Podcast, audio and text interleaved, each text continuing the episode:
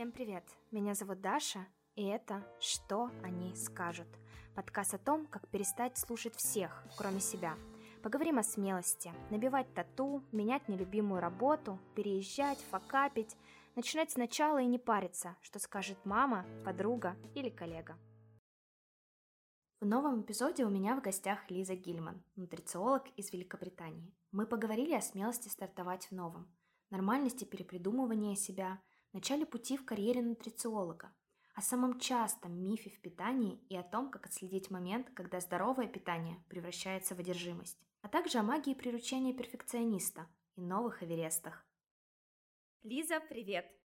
Привет! Мы с тобой встретились в классном комьюнити подкастеров, объединенных Крис Вазовски. Давай знакомиться со слушателями, расскажи немного о себе. Да, очень приятно, что ты меня пригласила. Спасибо. Меня зовут Лиза Гильман, я нутрициолог с научной степенью. Я живу в Англии 13 лет. А сюда я приехала из Беларуси. Сначала я здесь училась в английской школе. Это называется boarding school, когда ты в школе прям живешь. Там я проучилась э, три года, и потом переехала в Лондон и уже училась в университете. Первое мое высшее образование на самом деле не в нутрициологии, а в экономике. Но потом я поняла, что это не моя тема, и мне это не так интересно, и э, пошла в нутрициологию, а потом работала NHS NHS. NHS — это британский Минздрав. Работала около трех лет. Такая есть программа по предотвращению диабета. Проработала, коучила группы и индивидуальные, проводила консультации по питанию, образу жизни, здоровому образу жизни. И э, потом я перешла на другую работу в биотех, где я до сих пор работаю, э, Atlas Biomed, и совмещаю это с подкастерством тоже. У меня вышла книга, я написала книгу про питание, про здоровое отношение с едой, не только про то, как нужно питаться, но именно что есть, а именно как есть. То есть как делать наше питание, не питание, которое будет приносить нам положительные эмоции, не тревожность, вот это вот вокруг еды, потому что сейчас это очень, к сожалению, распространено, но мы это, про это еще, думаю, поговорим. Ну и веду частную практику. Невероятная история, очень хочется знать о ней подробнее. Расскажи про свой путь нутрициологии, как ты выбрала эту тему и как к ней пришла? Да, мне кажется, что многие нутрициологи и, в принципе, знаешь, вот люди, которые работают в питании, то есть это диетологи, возможно, врачи какие-то, то есть тренера. Мне кажется, мы приходим в нутрициологию, когда у нас какие-то личные проблемы возникают. И у меня так и было. То есть э, у меня, когда я училась в своем первом бакалавре, в первом университете, я начала активно заниматься спортом, ходить в зал. Тогда как раз в Великобритании был пик вот этого clean eating, чистое питание там все было сначала классно, но потом начала понимать, что мое питание, оно становится немного такое сильно ограниченное. У меня мало продуктов, мало разнообразия в питании. И да, я там похудела, там подсушилась, как я хотела, да, но мои мысли о еде стали меняться сильно. Я начала сильно прям вот быть озабочена о еде, постоянно думала о еде, постоянно думала, что готовить. И у меня была тревожность по поводу eat, eating out, то есть э, ходить э, там с друзьями, например, в кафе, ресторан и так далее. Я начала понимать, что что-то тут не то, мне кажется, это что-то нездоровое. И тогда я, в общем-то, узнала о том, что есть такая наука нутрициология. Я даже не знала, что это можно учить в университете, можно... есть целые курсы, факультеты университетские, исследовательские центры и так далее. Я прям вау, неужели прям кто-то занимается этим профессионально? Я тогда нашла колледж по питанию и, в общем-то, пошла туда учиться. Так вот началась моя история в нутрициологии. В английском есть такое слово passion, и я не знаю, как точно переводится на русский, но я узнала, что, оказывается, это слово из греческого означает страдание, страдать. И для меня мой, мой passion — это мое страдание было раньше.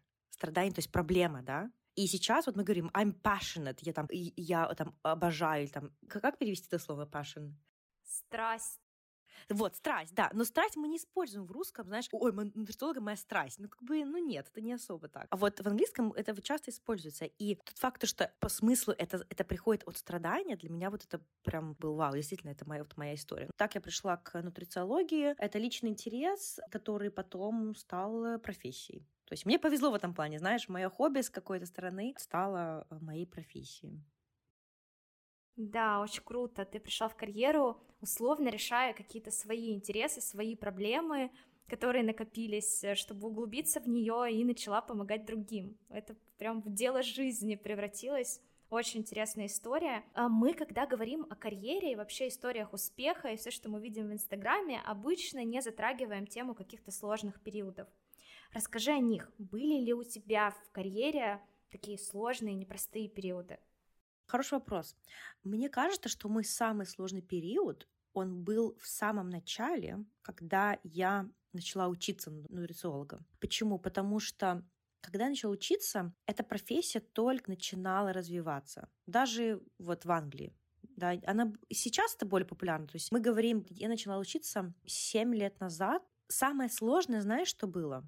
Скажем так, кинуть свою потенциальную карьеру в финансах и экономике, потому что я же почти пошла в инвестбанк. Вроде от этого отказаться и пойти на какую-то нутрициологию, которая вообще непонятно, как там вообще зарабатывать, что делать. И, наверное, больше всего, знаешь, что мне сложно было себя в этом убедить, объяснить, дать себе шанс, но также своим э, родственникам и родителям. То, что, ну, не будем скрывать, я им сильно за это благодарна. Они, конечно, то, что я училась в Англии, это благодарность моим родителям безусловно, да. И тут я вдруг закончила очень престижный университет в Лондоне, UCL, да, если кто-то знает из Англии. И решила, типа, нет, все, я буду что-то новое делать. И это был риск, мне было очень неудобно, некомфортно. И, наверное, это тоже была одна из причин, почему я работала очень сильно, даже больше, когда училась на нутрициолога, чем когда я училась на экономиста, условно, на бакалавре. И вот мне кажется, вот это было самое сложное. То есть поверить в себя, в то, что я смогу что-то из себя сделать в этой индустрии. А, потому что эта индустрия все-таки не очень э, так хорошо развита, как условно финансы, экономика, да, бизнес, вот это все. С одной стороны, что-то понятное, классное, перспективное, уже проторенная дорожка, и тут тот самый passion, где непонятно, как это будет, во что это выльется, получится, не получится. Мне кажется, это во многом откликается всем, кто сейчас себя перепридумывает, кто стоит на таком распутье. И тут всегда приходит на ум, а что они скажут, поддержат, не поддержат, и часто, да, окружение говорит, ну вот же она дорожка, которую ты выбирал, где все понятно, где есть э, зарплата и так далее, а тут вот э, что-то свое. Мне кажется, очень многим это откликнется, если кто-то сейчас в таком периоде перепридумывания себя, новой карьеры, начать заново, посмотреть на свой путь предыдущий и все-таки рискнуть и попробовать.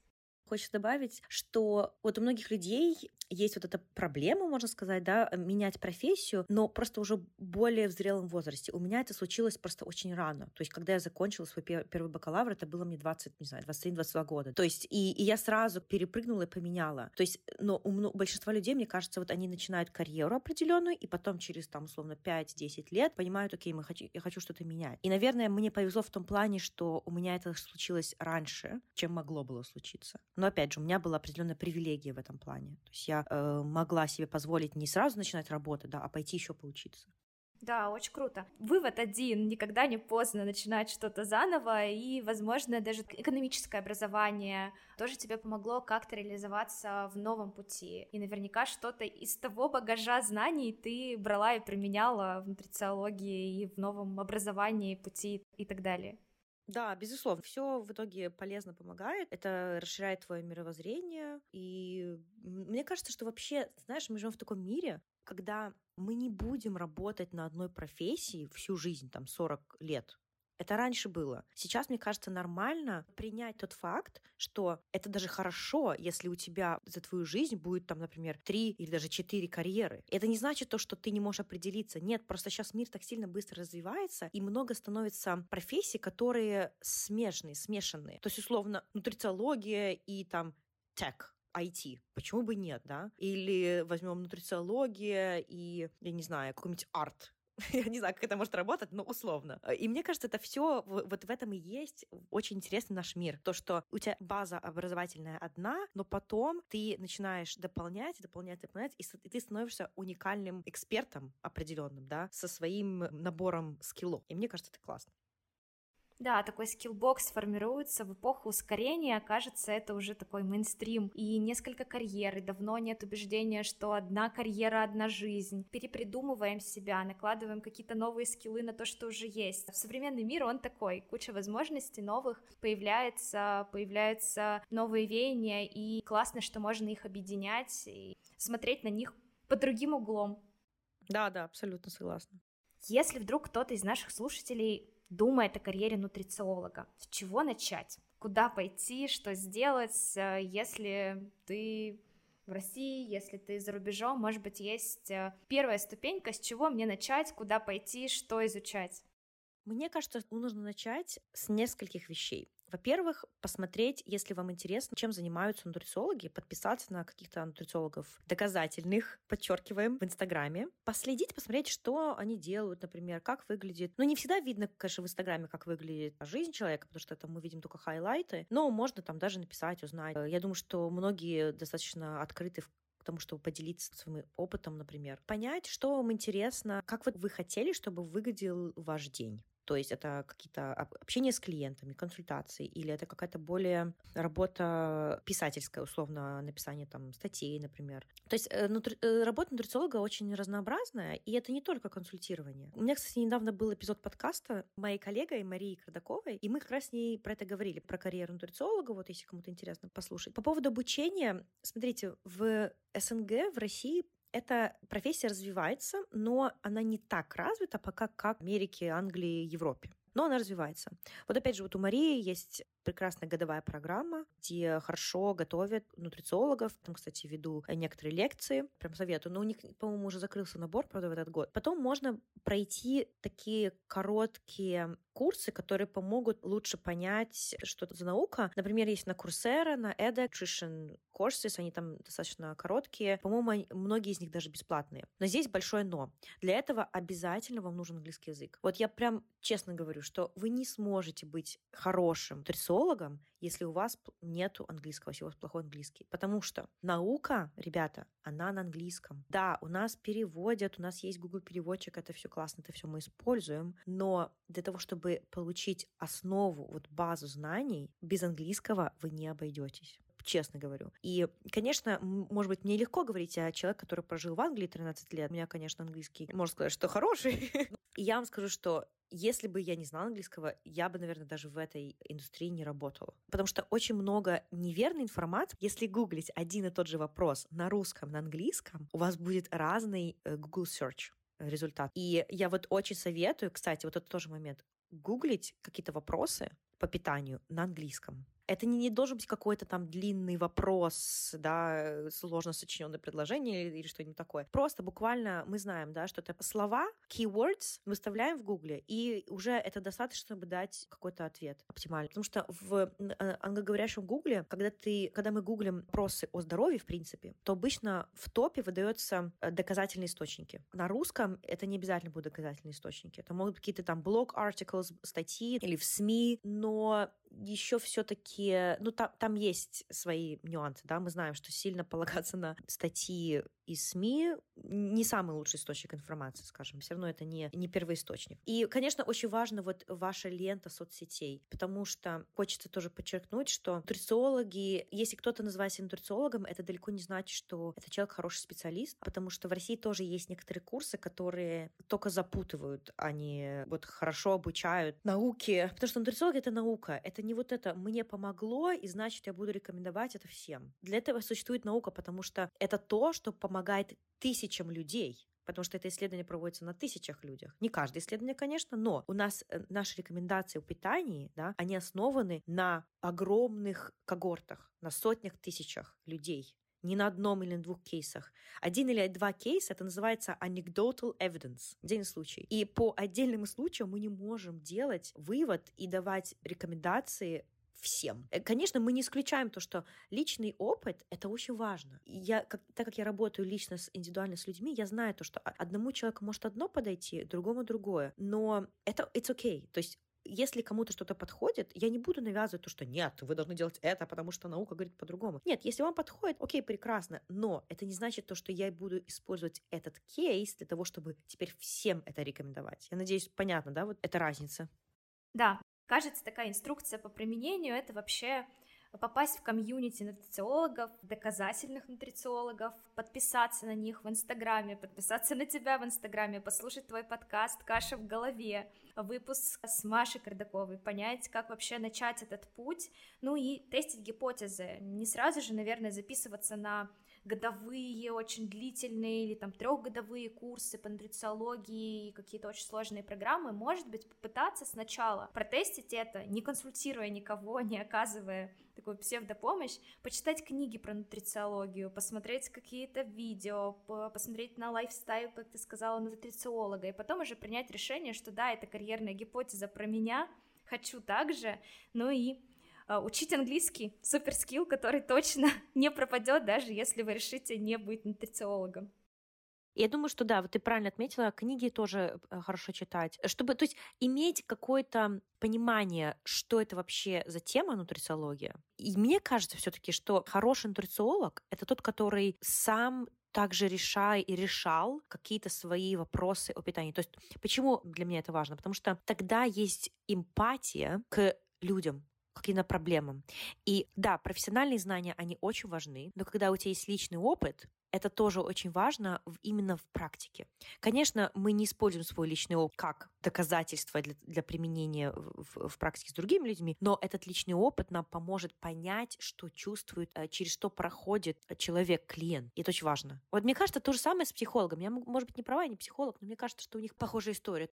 Я думаю, что для любого специалиста личный опыт, он наверняка делает сильнее скиллы все профессиональные, потому что когда ты проходишь через это сам, то ты больше понимаешь запрос клиента. Ты уже не просто говоришь об этом в теории, фактах, научно-доказательной базы, но ты через себя пропустил это, ты через это прошел. Кажется, уровень доверия к такому специалисту уже больше. И Возможно, это так. Тоже не знаю подробно о психологах и как они выбирают эту стезю, как они погружаются в профессию. Но часто эти специалисты делятся, что пришли в нее решить свои проблемы, и вот затянуло, и теперь помогаю другим. Вокруг темы еды и вообще нутрициологии, особенно в России, как мне кажется, очень много мифов. Какой самый частый миф ты встречаешь в своей практике? Вообще в теме нутрициологии мы часто говорим про мифы, потому что их действительно очень много, и всех не перечесть, можно книги писать. Но ты знаешь, я вот думаю, что, наверное, миф, который я сейчас назову, я его, вот конкретно его, я, мне кажется, не освещала. Речь пойдет про идею о том, что питание должно быть идеальное. Или что есть какое-то идеальное питание, к которому нужно стремиться. То есть мы знаем, что много есть мифов там про сахар, про глютен, то есть вот эти вот радикальности, типа все это нельзя. Но все-таки я хотела сделать акцент на вот этом мифе о том, что питание не должно быть идеальное. Недавно у меня было пару кейсов, и вот тоже это обсуждали, что люди приходят и думают, что вот сейчас я там за неделю у меня будет э, идеальное питание. Вообще нет, вот когда мне кто-то говорит идеальное питание, я не понимаю, что имеется в виду, потому что нет определения этому. Это, знаешь, маркетинг приучил нас к этому. Вот сейчас я буду правильно питаться, идеально питаться и решу все свои проблемы. У меня будет пресс, я буду просто пылать здоровьем, буду самым классным на свете. Кажется, миф связан с этим маркетингом, с быстрыми решениями, один, два, три, погнали. Возможно, он отсюда. Да, возможно, я думаю, что, то есть, маркетинг, конечно, сильно ну, ничего против него не имею, но в плане именно нутрициологии он часто путает, конечно, людей. Понимаешь, даже если мы посмотрим на наши э, рекомендации по питанию международные, то есть у каждой страны есть свои рекомендации, но они на самом деле очень все похожи, то мы тоже увидим, что там нету какого-то рецепта идеального рациона, идеального питания. Потому что рекомендации, они достаточно гибкие. То есть, условно, старайтесь есть одну-две порции жирной рыбы в неделю. Окей, то есть, если ты это делаешь, то есть галочка поставлена. Но даже если мы будем выполнять все рекомендации, это не значит, что еда не будет идеальной. Потому что э, нет такого, то, что нужно убрать весь сахар, например. Или нужно, как многие думают, убрать все переработанные э, быстрые углеводы. Нет, это тоже не так. И даже если мы приблизимся к какому-то условному идеалу для каждого человека, какова вероятность, что мы сможем этому следовать долгое время. Часто вероятность очень низкая, и поэтому возникает, ой, срыв. А действительно ли это срыв? Или это просто питание настолько было ограничивающее, что ему сложно следовать, соблюдать этот рацион там больше нескольких недель? Очень сильно пытаюсь и в соцсетях тоже донести эту мысль, что мышление нужно перенести вот с идеальности, чем я могу улучшить условно свое блюдо сегодня, что я могу еще сюда добавить. Может быть, кому-то нужно что-то убрать, но это опять же, все это нужно рассматривать на индивидуальной основе. Да, интересная мысль, неочевидная, точно не лежит на поверхности, но кажется, если слушатели решат погрузиться чуть глубже в тему мифов, то целая отдельная глава в твоей новой книге «Помирись с едой», которая вышла недавно, про мифы, про мифы в еде, можно полистать, подумать, посмотреть и встретиться с чем-то тоже не очень очевидным. Вокруг появляется все больше health-коучей. И при этом я замечаю, что здоровая тенденция превращается в нездоровую такую одержимость смысла жизни.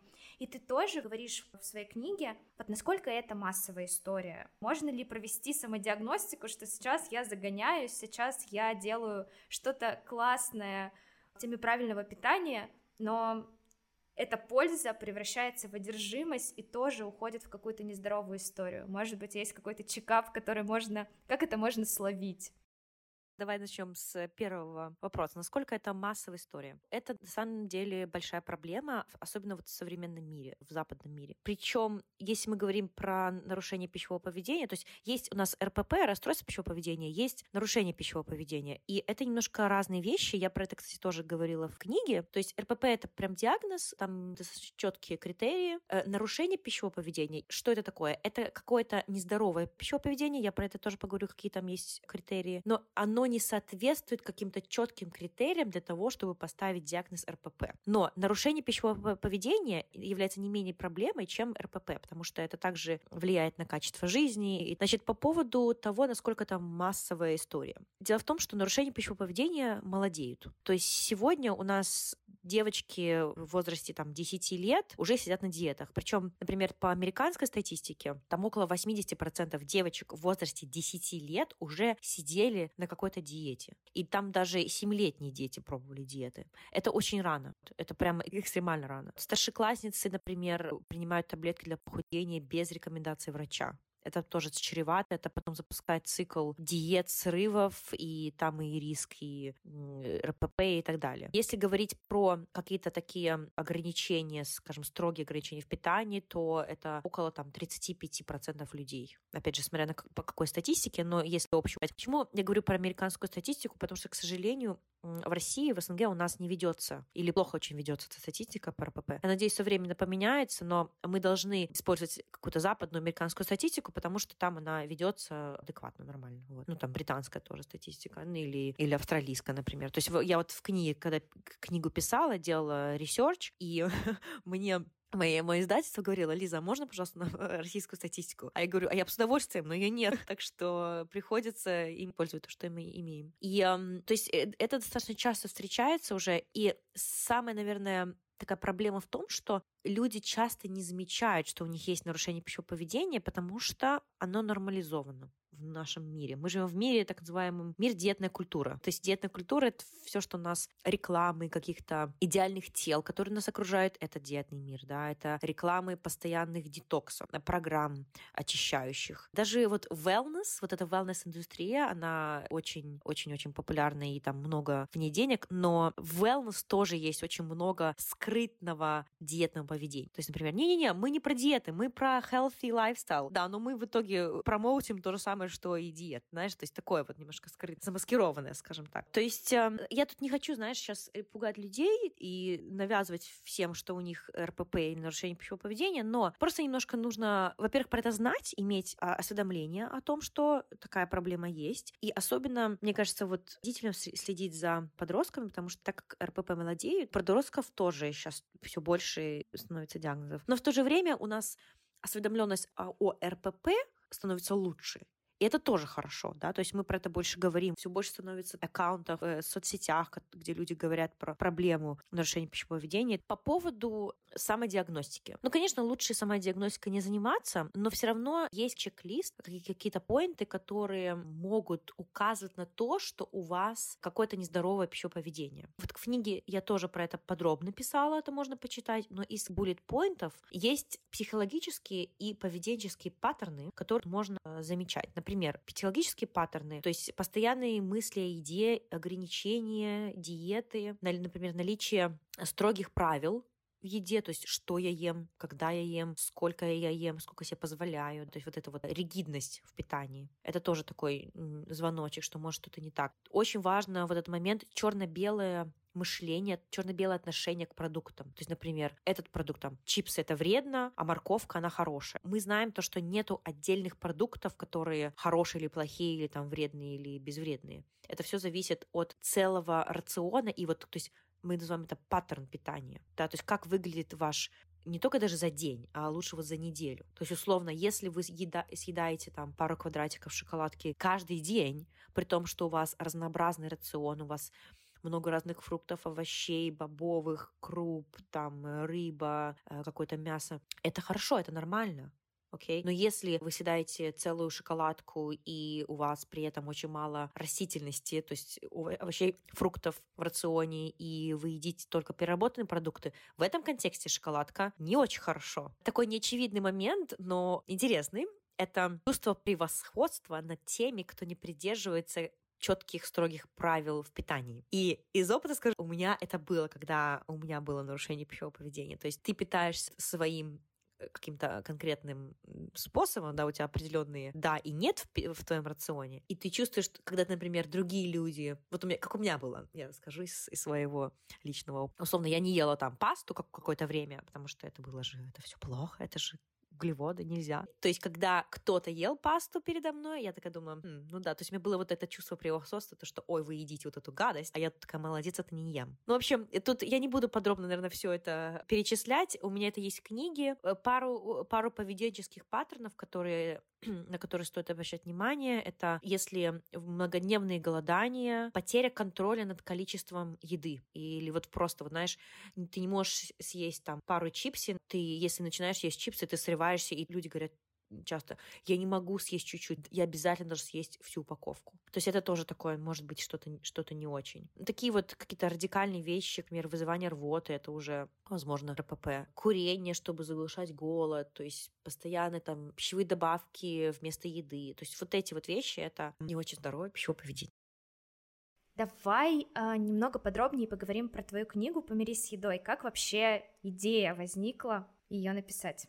У меня пару лет назад, когда я видела, что в Англии выходят э, хорошие книги от нутрициологов про питание. Я начала смотреть, есть ли что-то похожее на российском рынке. Книг было очень мало, прям, знаешь, таких вот хороших, качественных. И меня люди спрашивали тоже, Лиза, а что вот почитать, например? Я тоже не хотела всем советовать какие-то английские книги, которых, условно, нет перевода. Мне было сложно найти какие-то такие хорошие книги о э, питании, адекватные в плане доказательным подходам, а не, знаешь, то, что популярно, вот эти вот личные персональные методики. Этих книг много, но хочется, чтобы были книги про доказательный подход, который не на методике одного эксперта, а именно на, на, на науке. И я просто поняла, что, блин, мне некуда людей отправить, в плане нету какой-то книги, которую хочется посоветовать реально вот многим. Тогда я поняла, что, ну, наверное, мне нужно написать свою. Когда мне только пришла эта идея я, наверное, еще была не очень готова прям ее садиться и писать. А когда был ковид, и у нас был какой-то уже третий, наверное, локдаун, я думаю, а, и была зима, знаешь, вот эта вот серость подходит, я думаю, нужно мне какой-то сделать себе проект на зиму, на вот этот зимний локдаун, чтобы мне что-то интересное, зажигательное делать, чтобы мне не было очень скучно, и я не скатилась в какую-нибудь, знаешь, вот эта вот сезонная депрессия, как ее называют. И я себе сделала проект написать черновик, и, в принципе, я за зиму его написала. И потом я написала в издательство, в Альпину. Они согласились, меня взяли, и все, и мы начали работать уже над самой книгой. Классно. Когда ты в режиме авторства, иногда на арену выходит там внутренний самозванец, перфекционист, что близко тебе, и как получилось их приручить, разрешить себе проявиться. Ну, я люблю фразу «perfect is the enemy of good». Знаешь, то есть, когда мы стремимся к идеальности, это нам мешает делать хорошую работу. То есть я просто, наверное, поняла и приняла тот факт, что не нужно стремиться к перфекционизму, к идеальной какой-то работе и делать то, что ты можешь делать, а потом это уже улучшать. Потому что часто если мы хотим сделать какую-то какую работу идеально, мы даже не начинаем ее делать, потому что мы думаем, нет, ну я не могу ее сейчас сделать идеально, у меня там условно не хватает ресурсов, и это скатывается к тому, что ты вообще ничего не начинаешь делать. Я очень, наверное, хорошо понимаю эту проблему и просто не позволяю себе так думать. Просто я не знаю, меняю свои мысли в плане, нет, я не буду вот следовать вот этому какому-то идеальному, идеальной идее. Идеально Лиза подождет, а не идеально Лиза сделает работу и покажет идеальной Лизе, что не идеальная работа тоже работа. И не надо забывать, что я как автор книги, я пишу ее, но есть же помощник в этом плане, есть же редактора, есть э, корректор, есть люди, которые... Ну, то есть это, кстати, вот тоже, знаешь, этот целый мир для меня открылся, когда я начала писать книгу, что над книгами работает же целая команда. Это же... Я же не одна ее пишу. То есть я ее пишу в плане, я даю все, все свои знания, контент, но то, что люди держат в руках, это не только моя работа, это работа других людей тоже во многих таких вещах в нашей работе мы же не делаем работу самостоятельно. Есть же люди, как, которые мы что-то делегируем, которые делают что-то лучше, чем мы, и это облегчает жизнь. Ты понимаешь, что, что мне не нужно делать идеально что-то. Нужно делать ровно то, в чем я компетентна, что я могу делать, что я хорошо делаю, а в остальном мне кто-то поможет. И ты знаешь, идея то, что нужно просить помощь, и можно полагаться на чью-то помощь, я к ней пришла относительно недавно. О май год, как это облегчает жизнь. И ты понимаешь, что не нужно все сваливать на свои плечи. Несмотря на то, что я люблю все делать сама, просто потому что это чаще быстрее, чем, знаешь, кому-то объяснять, как это делать, ла-ла-ла. Но когда ты находишь хороших людей, которые делают что-то лучше, чем ты, и это можно, можно им делегировать, это прекрасно, это нужно делать. И я бы хотела, чтобы, знаешь, мне кто-то вот так прям хорошо сказал, Лиза, тебе не нужно все делать самой. Ну, проси помощь. И я до сих пор себя учу лучше просить помощь. Потому что у меня есть такая какая-то, не знаю, может быть, гордин, гордыня можно назвать. Типа, нет, ну я же могу сама. Это типа низко просить помощь. Э, нет, нет, нет. Нужно просить помощь. Навык делегирования просто must-have для того, чтобы делать больше, качественнее. Мне кажется, это, знаешь, новый уровень. Когда ты на него выходишь, уже и проекты становятся абсолютно другими. Можно сделать очень много всего, что у тебя получается круто, рассказать об этом миру и, знаешь, масштабировать э, этот объем просто и написать книгу, и выпускать подкасты, и сделать еще что-то очень крутое с помощью такого развитого скилла делегирования. Спасибо большое тебе, что поделилась. Как выходить на этот уровень? Расскажи, пожалуйста, какие Эвересты впереди? Ну, у меня есть один очень большой Эверест. Это мой PhD. Я поступила на PhD в Португалию. То есть я сейчас переезжаю из Англии в Португалию. И для меня это большой проект, это марафон, марафонище. И эта программа 4 года. А, для тех, кто не знает, PhD — это Doctor of Philosophy вообще расшифровывается. То есть ты становишься доктор наук, когда ты получаешь PhD. То есть я очень рада, но, конечно, я понимаю, что это огромный путь предстоит, огромная работа, но я к этому долго стремилась, несколько лет, и теперь этот момент настал, когда я начинаю. То есть у меня еще, конечно, много впереди неизведанного, но я на все смотрю как на классный, интересный опыт. Потому что интересная жизнь — это та жизнь, в которой много новых опытов и чувств, и людей, и поэтому, мне кажется, PhD — это прекрасная возможность испытать на себе вот эти новые эмоции, новые experience ы и так далее. Жизнь как серия экспериментов, я думаю, стоит продолжать. Это такое напутствие, можно сказать, всем, кто прослушал этот выпуск. Спасибо тебе большое за ответы на вопросы. Очень рада знакомству в формате подкаста и в формате подкастерской. Спасибо. Взаимно, да, очень приятно. Спасибо, что пригласила. Это, знаешь, э, я как сейчас тоже уже молодой подкастер, интересно быть по другую сторону, до тебя интервьюируют. И поэтому, да, спасибо тебе большое, что пригласила. Я люблю поболтать на все эти темы. Пока-пока. Спасибо.